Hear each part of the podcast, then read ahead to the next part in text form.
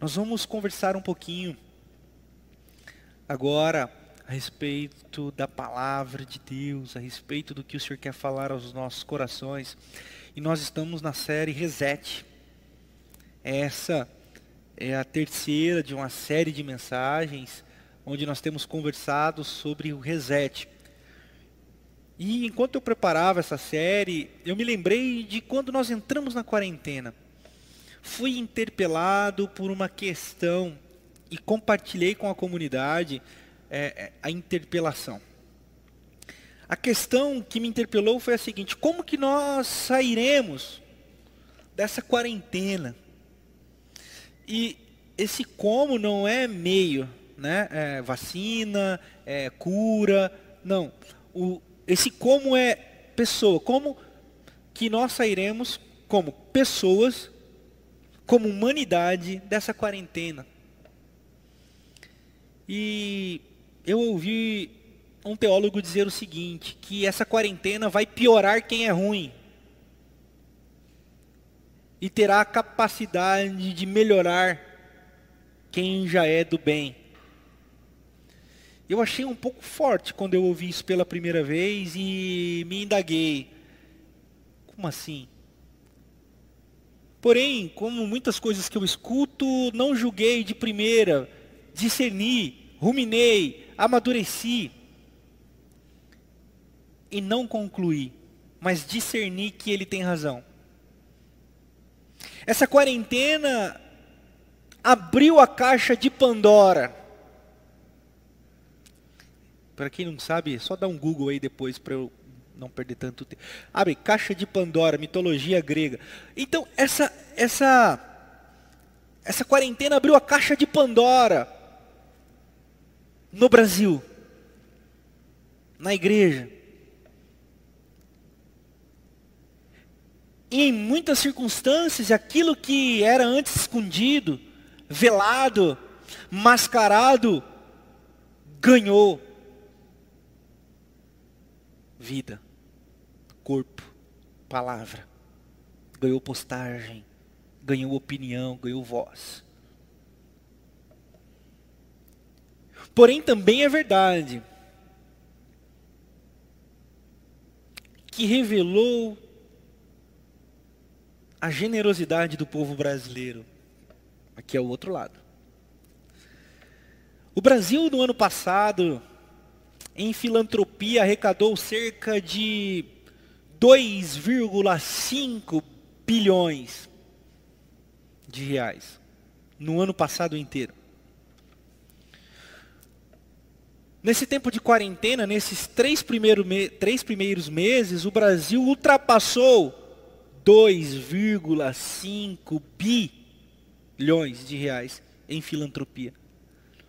Ou seja, aquilo que nós fizemos um ano inteiro passado, nesses três meses de quarentena, já foi ultrapassado. Inclusive, eu acho que já passou. Porque esses dados que eu tenho aqui é do mês passado. Ou seja, revelou uma face muito generosa. E há muitos outros 2 bilhões a serem compartilhados. Então, eu tenho discernido sobre isso. Como nós vamos sair dessa quarentena? O que, que essa quarentena tem feito com a gente? E um caminho que eu tenho proposto para nós como comunidade, você que tem seguido aqui as nossas celebrações online, o nosso hashtag PIB em casa,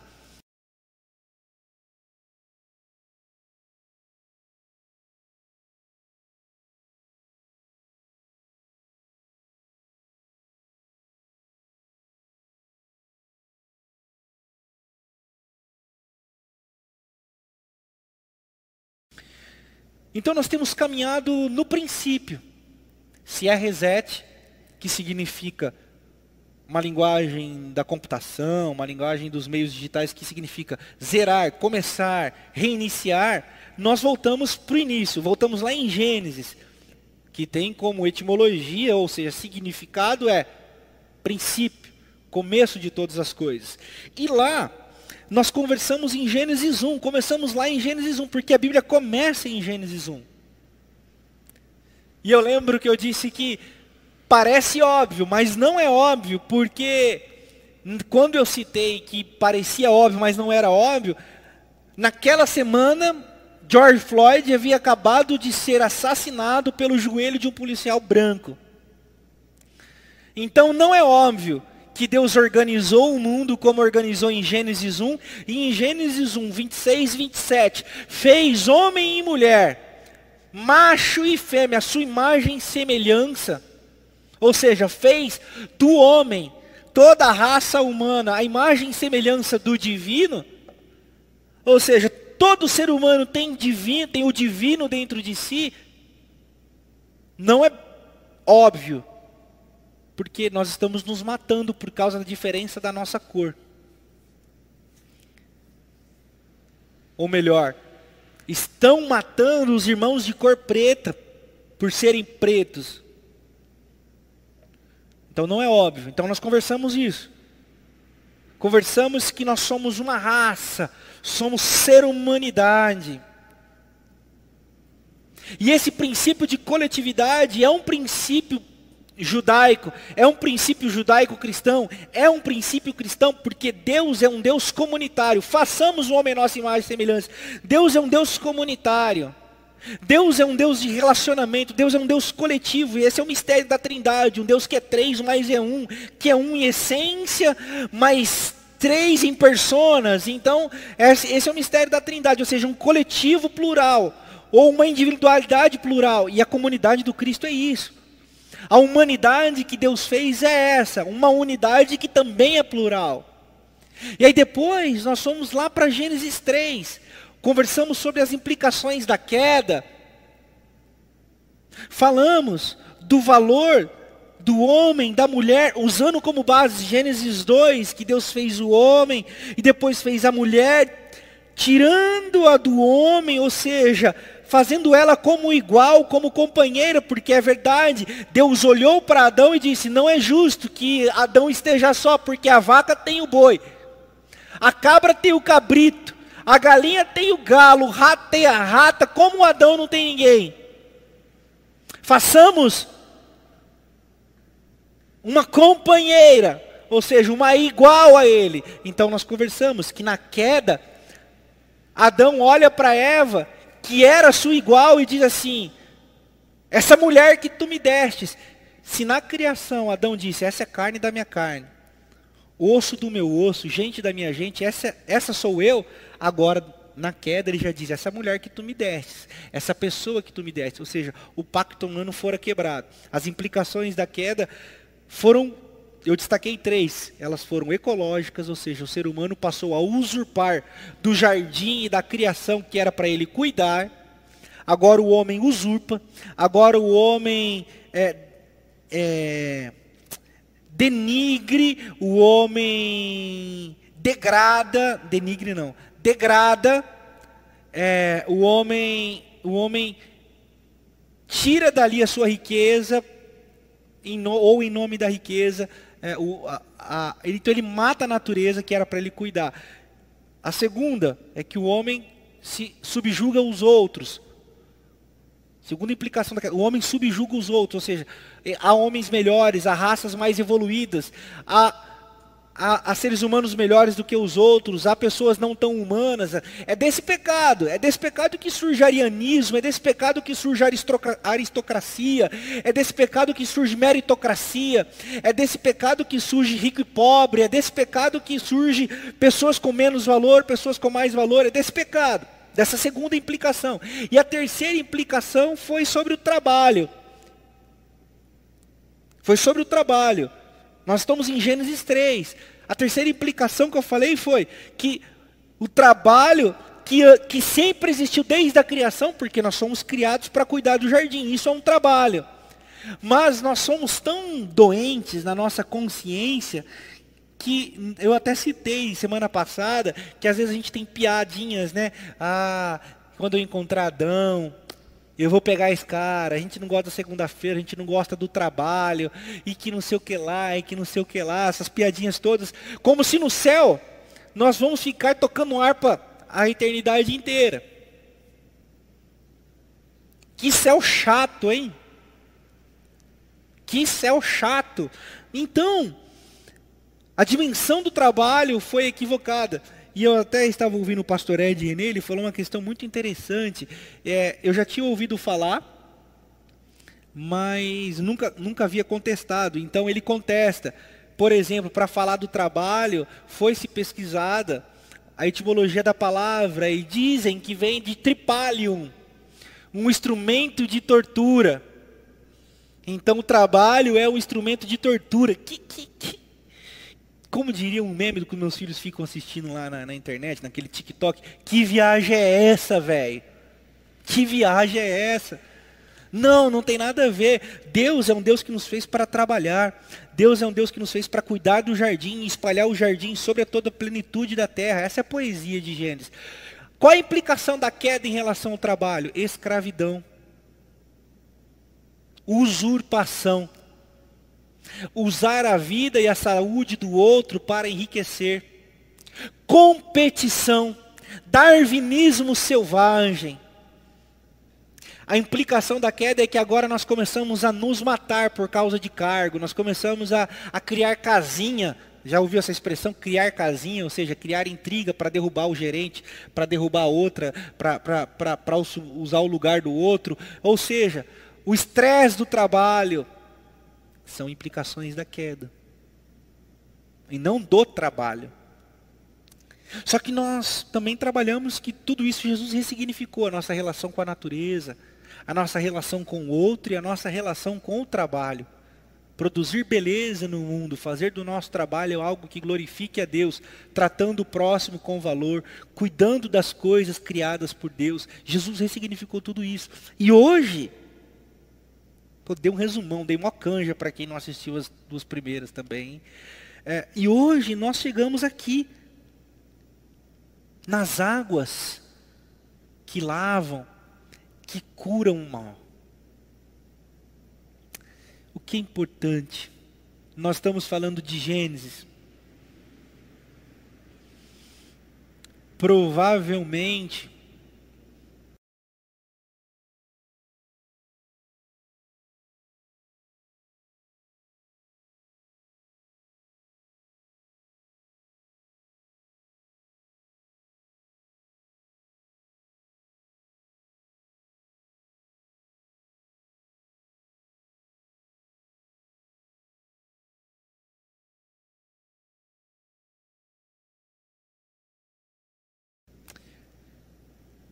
metáforas a respeito do mundo criado e sustentado por Deus e um homem que se lançou para fora da mão de Deus.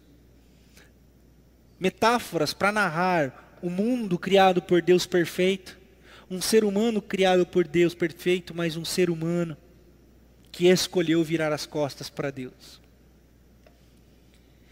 E nesse ato de virar as costas, uma narrativa muito forte na história de Israel era sobre o dilúvio. Inclusive, não apenas com os hebreus. Essa história era contada por muitas tradições religiosas da época e cada uma trazia sua aplicação para o seu Deus, o Deus da sua fé. E os hebreus, os israelitas, também tinham a sua. E essa dos hebreus nós temos acesso, está aqui na nossa Bíblia em Gênesis capítulo 6 que é a história do dilúvio.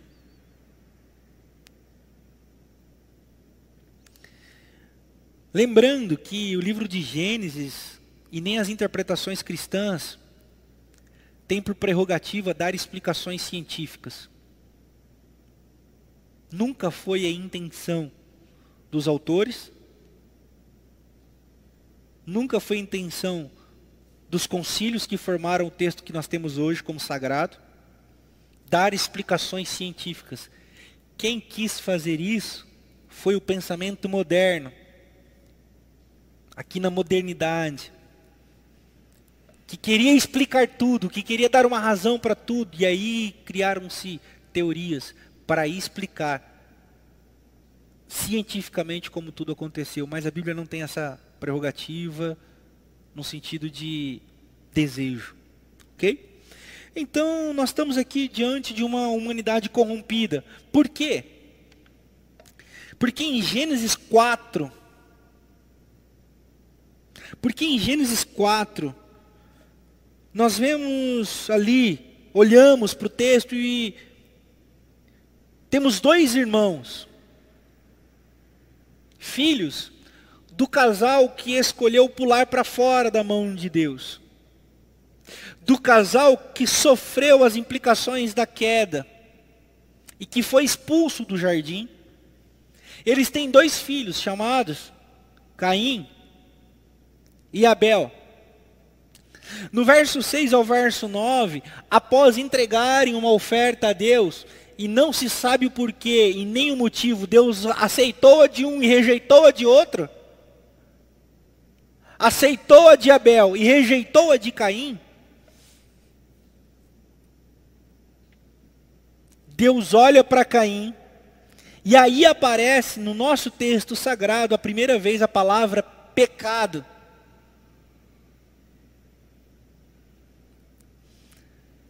E ele diz: Caim, o seu rosto está transformado. O pecado está à sua volta e quer te dominar. Você precisa resistir.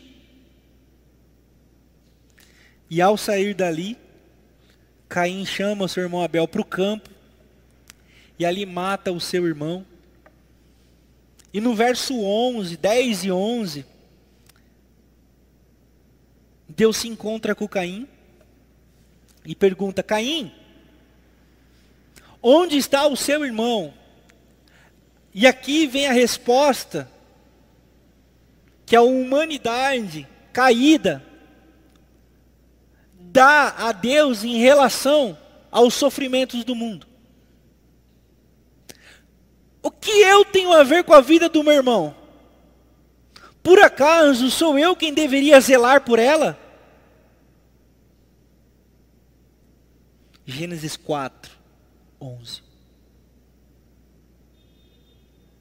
E a partir desse fato, primeiro assassinato, na, na, na mitologia bíblica, a humanidade se desenvolve. Essa humanidade caída desenvolve-se, cresce, cidades surgem. E surgem fora do padrão de Deus, surgem fora do que Deus planejou, do que Deus organizou. Cidades são lugares que se organizam fora da vontade de Deus.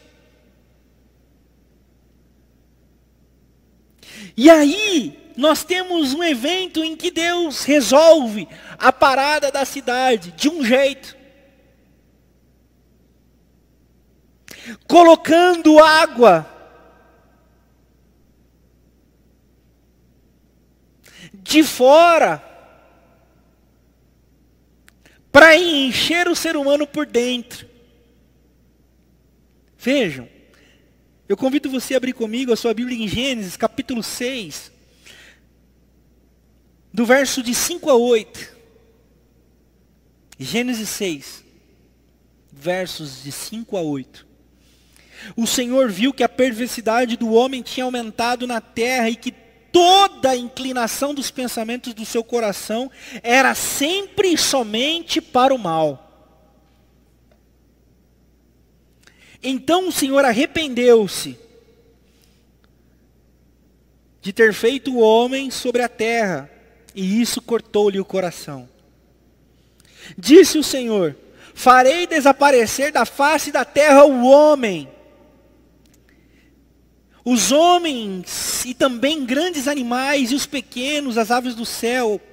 Arrependo-me de haver de havê-los feito. A Noé, porém, mostrou benevolência. Então, olha só como que é preciso nós entendermos todo o contexto poético, lúdico e cultural. É tradição dos hebreus, dos israelitas, na contação de histórias, exagerar nos detalhes, usar de antropomorfismos. O que, é antropomorfismo? Antropo, homem, morfismo, forma. Ou seja, forma humana de enxergar aquilo que não pode ser visto. Então, na narrativa, eles usam que Deus se arrepende. É um antropomorfismo, ok? Então é uma linguagem cultural. Então Deus se arrepende de ter feito o homem e decide encher a terra de água, de fora para dentro. De fora para dentro. Mas a uma família o Senhor mostrou benevolência, que é a família de Noé. Então, nós continuamos aí no verso 17 e 18 do mesmo capítulo.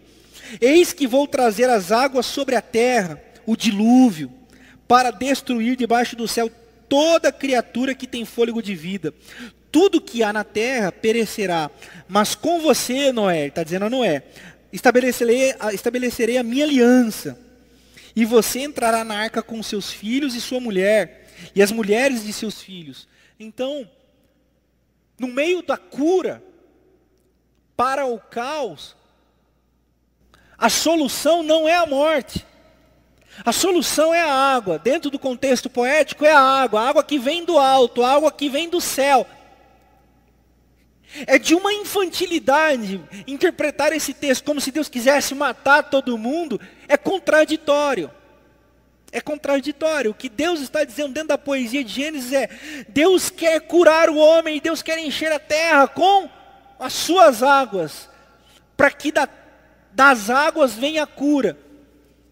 E através da bondade dos homens, a humanidade se reorganize. Então ele está dizendo assim, que as águas vão eliminar a maldade, e através de um homem, a humanidade se reergueria e se reestruturaria.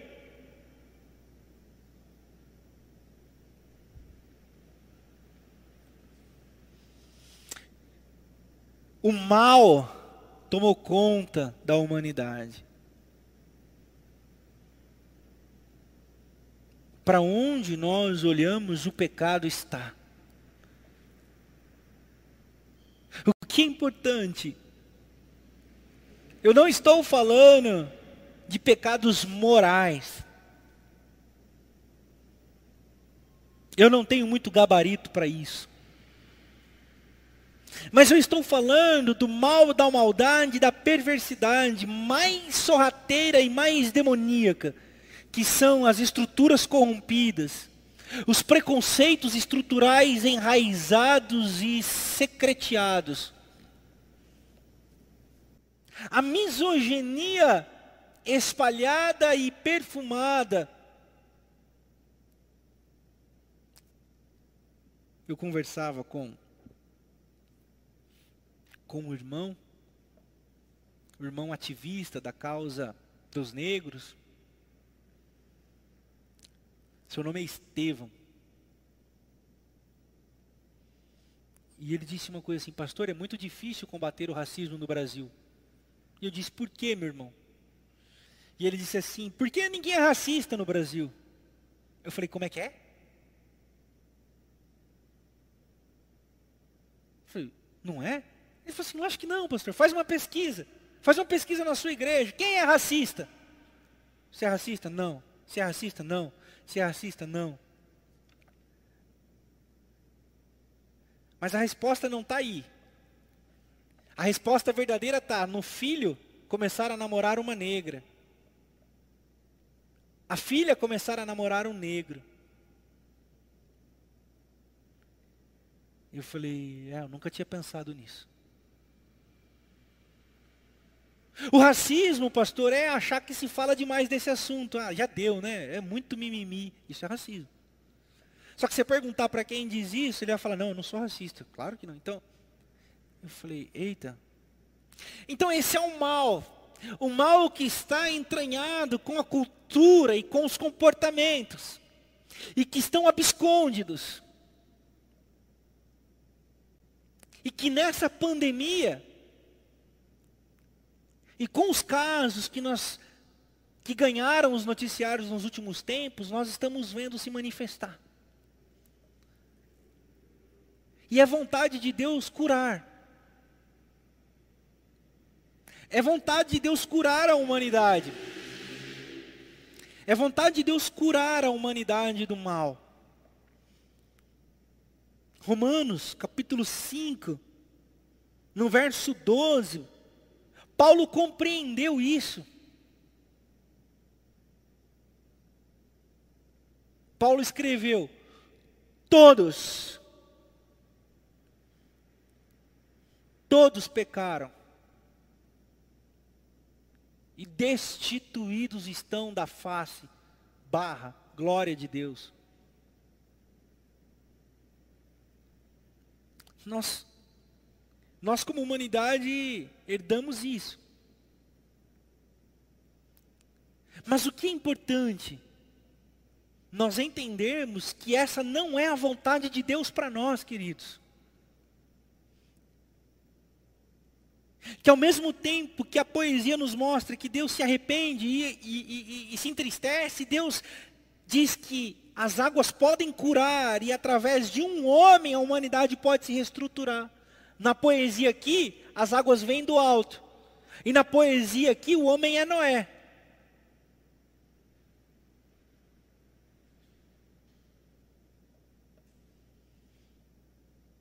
Mas a humanidade não aprende. Ah, é, pastor? Não aprende? Eu digo, não aprende. Porque você abre aí em Gênesis, capítulo 11. Você abre aí a sua Bíblia em Gênesis, capítulo 11. Vai estar o título assim, Torre de Babel.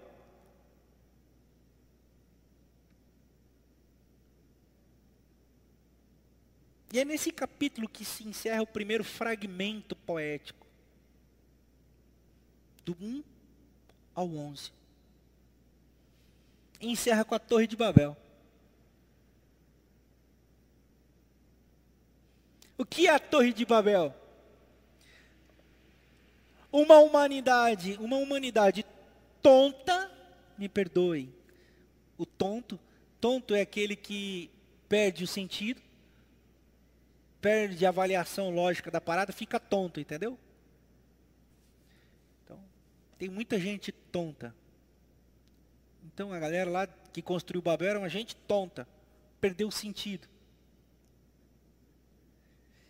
E a poesia mostra que eles queriam criar uma humanidade autossuficiente, que por eles mesmos chegariam eles ao céu e dominariam todo o mundo.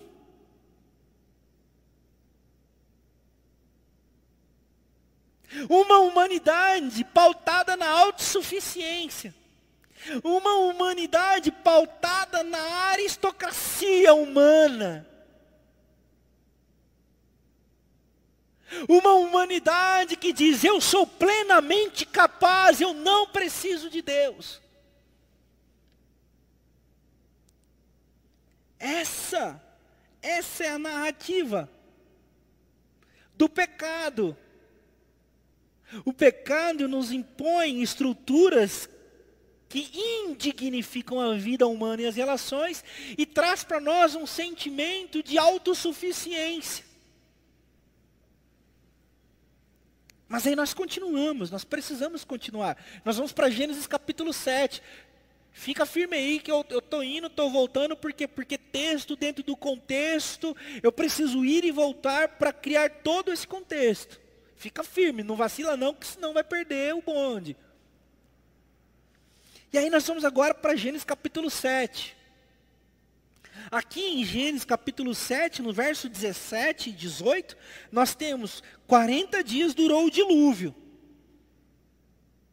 E as águas aumentaram e elevaram a arca acima da terra.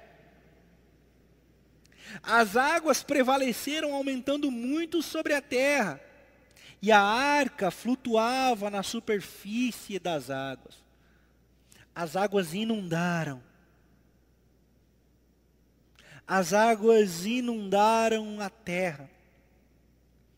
Nós precisávamos aqui parar só para fazer um estudo. Dava para fazer um, uma semana só de explicações teóricos, teológicas disso aqui. Mas há quem diga que o, o, dilúvio é uma leitura de um evento local, há quem diga que o dilúvio é um evento que aconteceu no, no mundo inteiro, enfim. É, mas o que é importante entendermos que esse conto, que era comum nas tradições da época, dentro da perspectiva hebraica, que acende a tradição judaica, que é antecessora à tradição judaico-cristã, que sai a tradição cristã, é que As águas purificaram o mundo da perversidade. E através de um homem, da fidelidade de um homem, ele poupou a sua família. Então nós temos aqui o juízo. Um juízo que não é apocalíptico para quando morrermos. Um juízo que não é apocalíptico para depois da morte, mas um juízo que já aconteceu.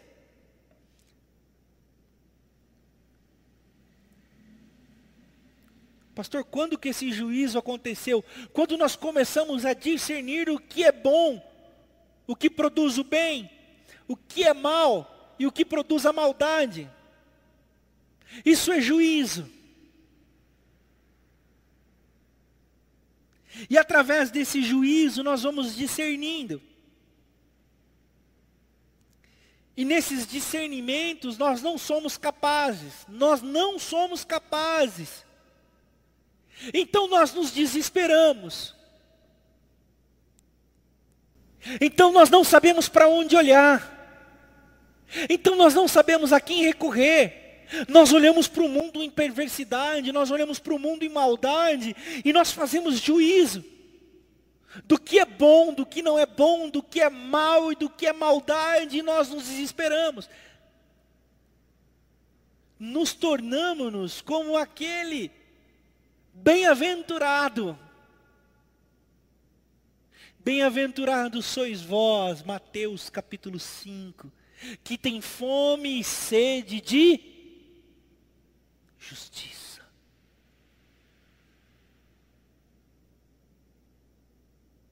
Bem-aventurados sois vós que fizeram juízo, juízo do mundo em perversidade, juízo um mundo em maldade, e não se contaminaram, mas clamam e têm sede de justiça. E aí nós precisamos ir lá para João, no capítulo 4. Num episódio extraordinário em torno do poço de Davi, uma mulher, uma mulher samaritana, é indagada, é abordada por Jesus, pedindo de beber.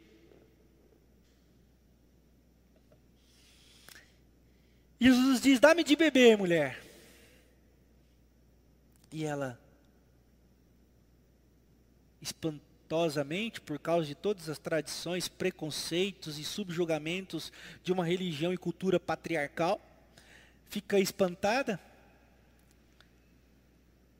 E Jesus lhe oferece uma água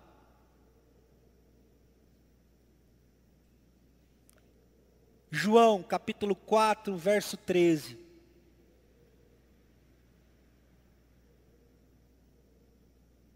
Apontando para o poço, Jesus diz: mulher, todo aquele que beber dessa água, volta a ter sede. Mas aquele que beber da água que eu lhe der, nunca mais terá sede. Do que, que Jesus está falando?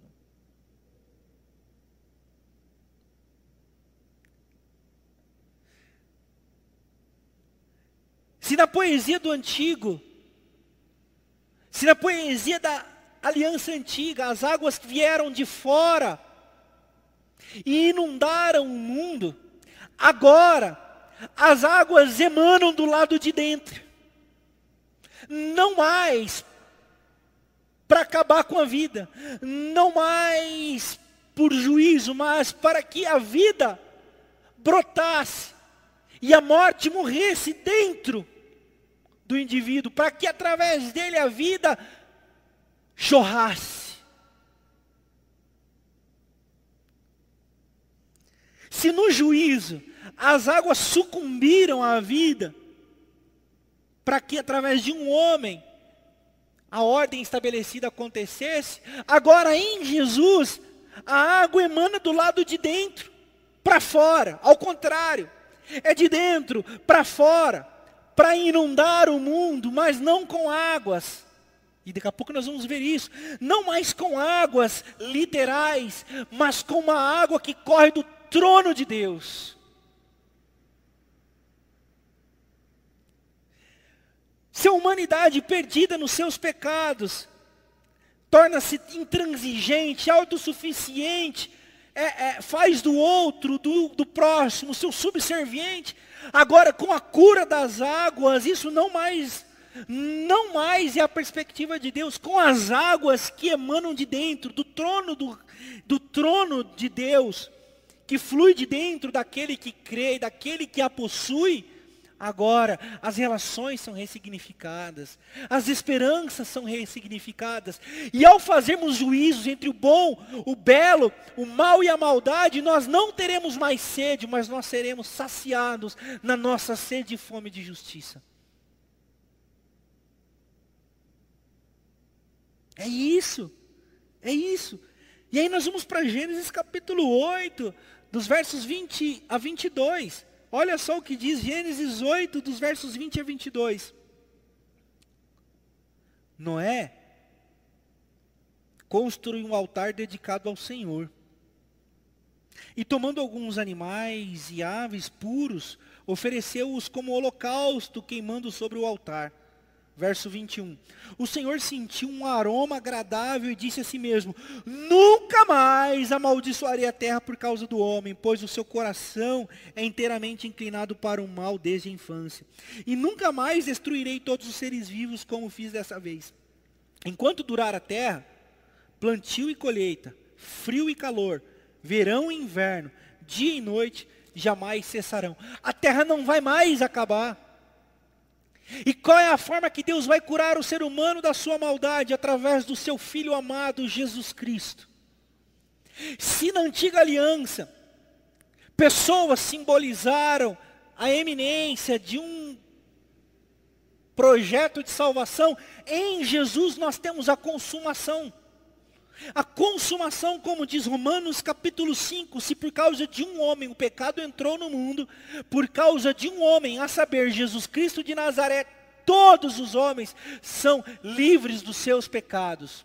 Então, nós, nós através de Jesus temos a cura para o mal e para a maldade. Através de Jesus nós temos essa possibilidade Amós capítulo 5, no verso 24, diz que através de vocês, através de vocês, através de vocês, que não flua a religião, que não flua o dogmatismo, que não flua os vãos, os vãos holocaustos, que não flua as vãs adorações, mas que através de vocês flua um rio como ribeiro perene.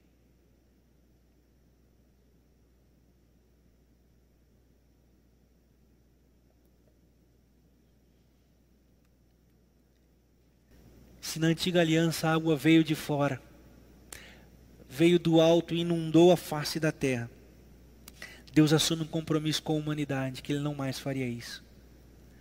Filipenses capítulo 2, a partir do verso de número 6, diz que Deus, mesmo sendo Deus, não teve por orgulho ser Deus, e aqui o Deus Jesus eu estou me referindo, mas antes, esvaziando-se de si mesmo, tabernaculou, fez-se gente, fez-se homem, e nos mostrou um caminho onde Deus emanaria de dentro de nós. E é aqui que eu quero concluir. Eu disse tudo isso. Primeiro, para te instruir biblicamente, como deve ser a pregação. Segundo, para você saber que existem águas profundas para você mergulhar do que diz respeito à nossa história, do que diz a nossa tradição, do que diz os nossos contextos bíblicos.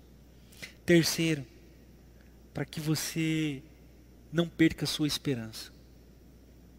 Que ao fazer juízo do mundo em maldade e imerso no meio do caos, você faça o juízo, mas não se esqueça, não se esqueça que aquilo que Cristo promete, ele é.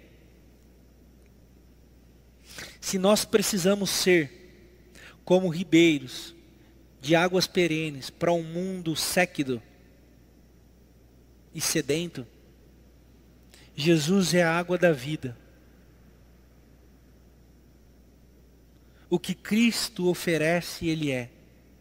Assim como Ele ofereceu para a mulher a água que dá a vida, Ele é a água que dá a vida para mim e para você. E você pode dizer, pastor, onde Ele está que eu não consigo ver? Pastor, onde Ele está? São 50 mil mortes, pastor, eu digo é verdade. Talvez seja esse o maior dos paradoxos. Encontrarmos Deus do lado de dentro para sinalizá-lo ao mundo em caos do lado de fora.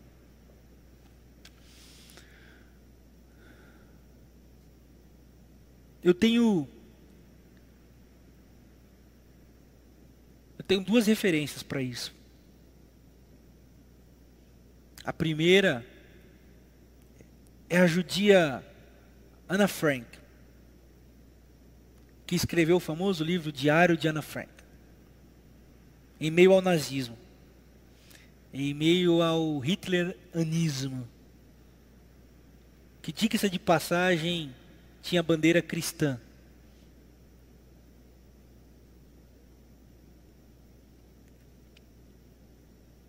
E a segunda é Etienne Lessum uma pequena judia também, morta numa câmara de gás pelo nazismo.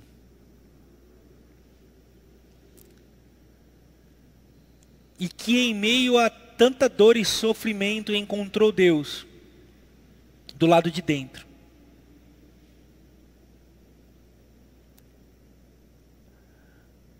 E é dela que eu empresto um pensamento para finalizar.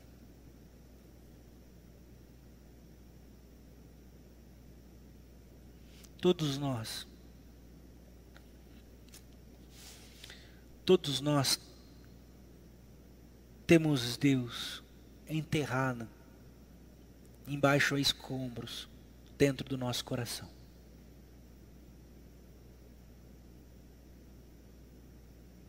Cabe a cada um.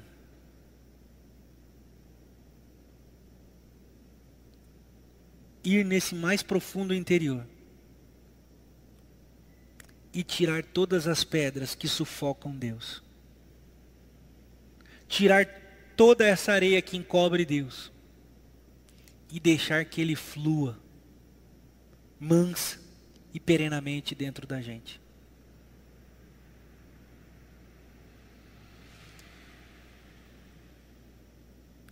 Talvez seja tempo nessa quarentena de você parar de querer distrair a sua cabeça com filmes, com Netflix, com redes sociais,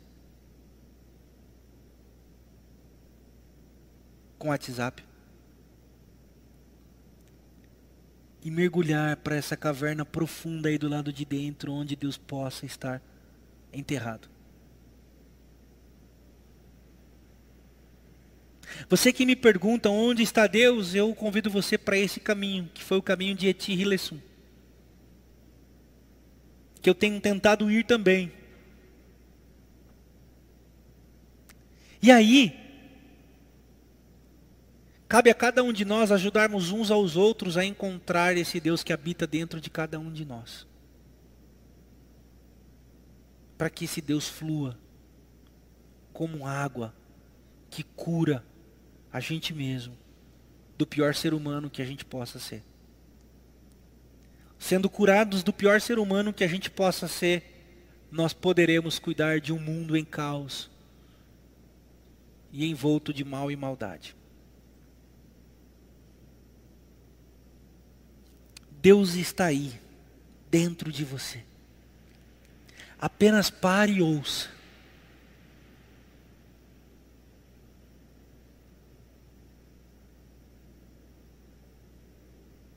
pare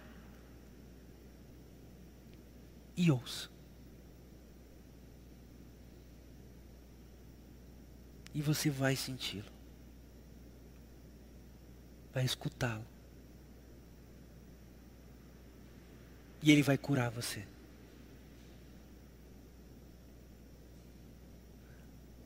Essa palavra de hoje é para todos e todas que têm perguntado onde está Deus nesse tempo. Essa palavra é para todos e todas que têm perguntado se será que eu estou frio na fé? Será que a minha fé está esfriando?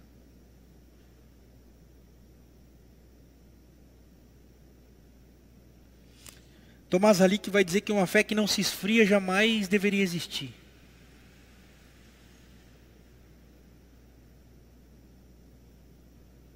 Porque somente aquele que a tem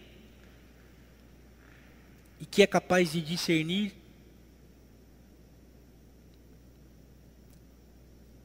se ela está fria ou não, é quem realmente está no caminho correto.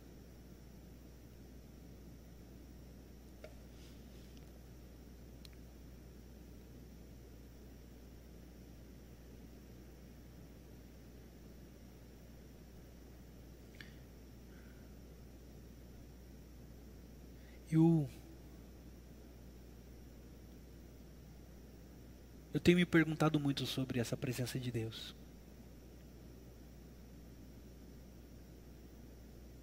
Talvez seja esse um movimento necessário que você precisa fazer também. Às vezes eu não tenho resposta.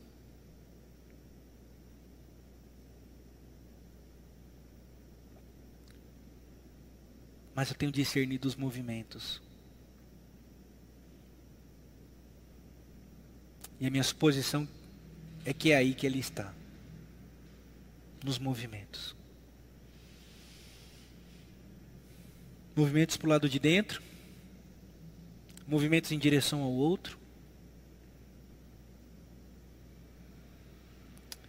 movimentos em busca da fonte da vida, fonte da água da vida. Que ela flua dentro de você. A minha oração é que ela flua dentro de você. Águas que curam, águas que matam a sede, águas que transformam, águas de vida. Amém. Amém. E amém. Eu gostaria de agradecer a, a presença de todos e todas, a companhia de todos perseverantes que resistiram até o final. Muito obrigado. É vocês estarem aí que me motiva a estar aqui todos os domingos falando para esse aparelho aqui. É o feedback de vocês que me motiva a estar aqui falando para esse, esse equipamento. Não há outro motivo. é saber que aí do outro lado, a palavra que a gente tem trazido aqui, o trabalho que nós temos produzido aqui como equipe, como igreja, tem abençoado a vida de vocês aí do outro lado. Que Deus os abençoe ricamente. Até o próximo domingo. Fique ligados nas nossas redes sociais para mais informações. Beijo no coração de todos. Paz e bem da parte de Jesus seja com vocês e com suas casas. Amém.